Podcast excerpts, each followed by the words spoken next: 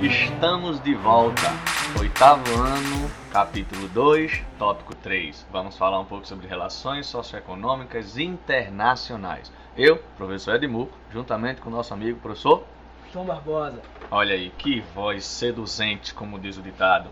Professor, nós vamos falar um pouco agora sobre as questões das rotas comerciais, a necessidade que se tinha de se fazer comércio, o escambo. O senhor poderia me dizer se isso já existia na antiguidade? É, existia sim, professor, porque como a gente bem sabe, é, o nosso planeta tem diversos tipos de climas, diversos tipos de solo.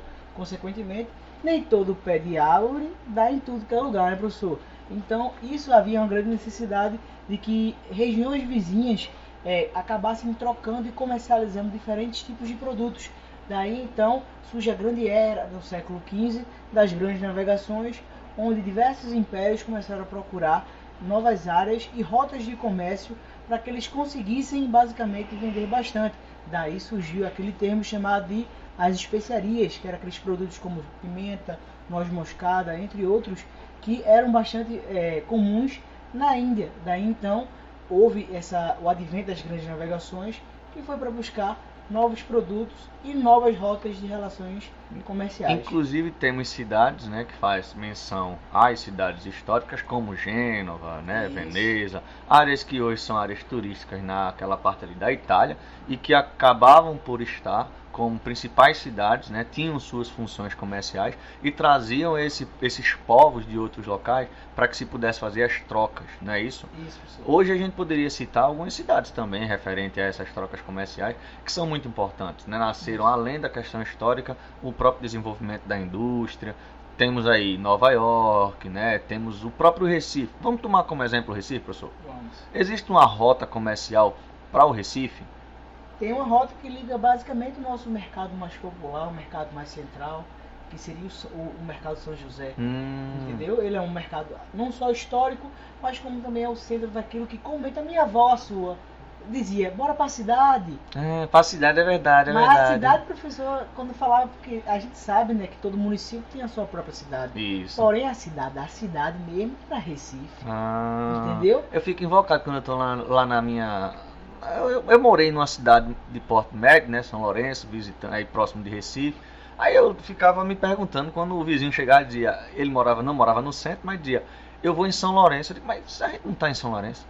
Como é que o senhor vai para São Lourenço? Não, é porque eu vou no centro. Disse, ah, nós não temos o hábito de ir ao é, centro, né? De dizer, ah, que a cidade é somente aquela parte central. Então eu vou à cidade como só Recife fosse cidade. Mas o senhor trouxe uma curiosidade boa, viu? Eu lembro até da minha avó. Gente fina, viu? Se eu precisava conhecer. Não passava fome com ela não, bicho. Chegava lá, tinha biscoito, tinha refrigerante. Pensa numa coisa boa. Era quase uma rota comercial. Sempre ia lá na casa dela. Professor, sabendo então que nós temos essas funções, temos funções para as cidades que podem ser funções comerciais, funções industriais, não é isso? E aí Recife eu poderia atrelar isso a uma função comercial. Isso. Uma, uma, uma cidade de bastante relevância, correto? Isso. Porque o que acontece? É, como você bem falou, algumas cidades elas acabam tendo uma grande função, como talvez seja produção de petróleo, seja é, produção de produção têxtil.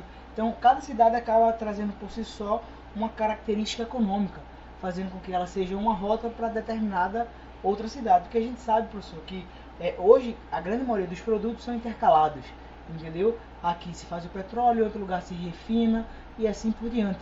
Entendeu? Então, Necessariamente hoje... a gente não tem um escambo como antigamente, Isso. que era só aquelas questões das trocas. Hoje a gente tem a venda propriamente dita, né? Você tem aquela desenvoltura do produto de mais, mais importância para uma cidade, por exemplo, Caruaru, né? Tem muito, tem a, a, parte do tecido, Toritama tem o tecido. E aí a gente vem para Recife, você já tem um comércio em si, né? Eu tenho a, a, a prestação do serviço, correto? Isso. Então isso traz essa questão da, da intenção do fluxo de comércio e de mercadorias, né, professor? Porque a gente passa a entender que quanto mais ao centro estamos de um determinado local, o centro econômico, maior é o fluxo de mercadoria, de pessoas, de transportes, entre outras coisas, não é isso? É, agora tem uma coisa que está me deixando meio assim, né, perturbado do juízo. Eu estou no Brasil e o senhor está aqui, vocês não estão para ver, pessoas, mas eu posso dizer a você, o professor está com a camisa do Capitão América. Capitão América é um vamos dizer assim, um personagem, né, criado que necessariamente é uma questão cultural. Isso mesmo. professor. Então o senhor está falando de um American Way of Life. Olha aí, que é um tipo de vida que é uma padronização de um país hoje que Ah. talvez seja, economicamente falando, o maior do mundo, que começou a impor alguns tipos de ritos, como o senhor acabou de falar, um jeito de viver a vida, Hum. o sonho americano. Ah, Então, a partir disso, então, a gente passa a perceber o quanto os países começam a ter influência sobre os outros, professor. e a questão cultural é bastante relevante. Eu me Bastante sinto, professor, um outdoor.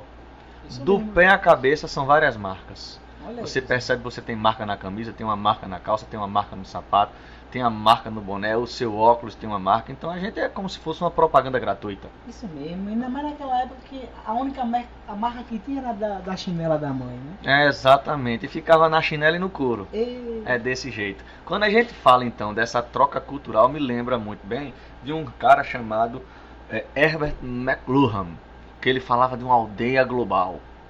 Essa aldeia global, o que seria? Nós estamos na aldeia global, professor? Na verdade, essa questão da, da ideia de aldeia global é justamente como o próprio nome já está dizendo, né? Dessa utilização, dessa comercialização e influência que os outros países passam a ter um no outro. Entendeu? A calça jeans é uma invenção americana, entendeu? Do mesmo jeito que a gente sabe que a pizza talvez tenha eh, se desenvolvido de uma forma maior na Itália, mas hoje comemos em diversos restaurantes brasileiros.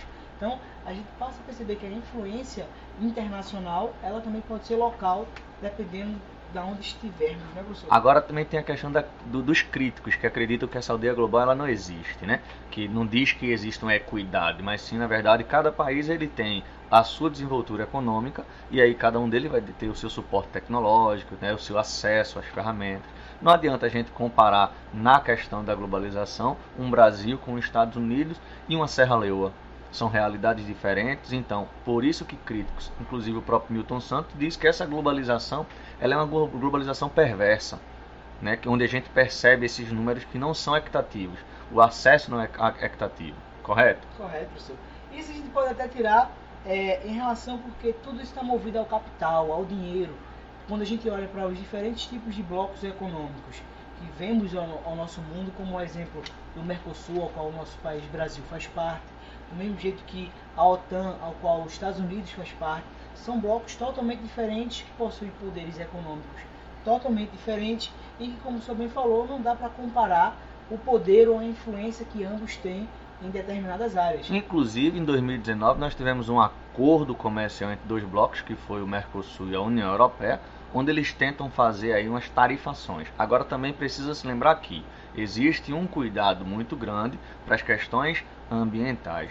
Precisamos entender, nos conscientizarmos que o meio ambiente ele é de suma importância. Veja que as variações que nós estamos fazendo pós-revolução industrial têm trazido consequências como doenças, né, alguns tipos de problemas com a água, nós não temos tido acesso por completo a saneamento básico, e isso vale salientar que é importante para esses acordos comerciais.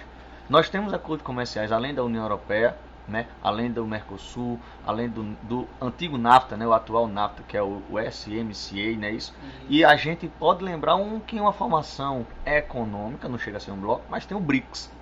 Isso. Quem são os componentes desse BRICS? É, Brasil, Rússia, Índia, China e África do Sul. professor. São Então, países subdesenvolvidos. Isso, que estão nessa projeção de países emergentes que estão chegando nesse ponto aí de patamar de primeiro mundo, não é? Até porque, professor, a gente fica perguntando, né? É dinheiro demais, professor. É, E esse papel vai parar onde? podia vir pro meu bolso. Não era coisa ruim, não. Ô, professor, um trocado. Mas que vale também salientar que dinheiro não é tudo, né?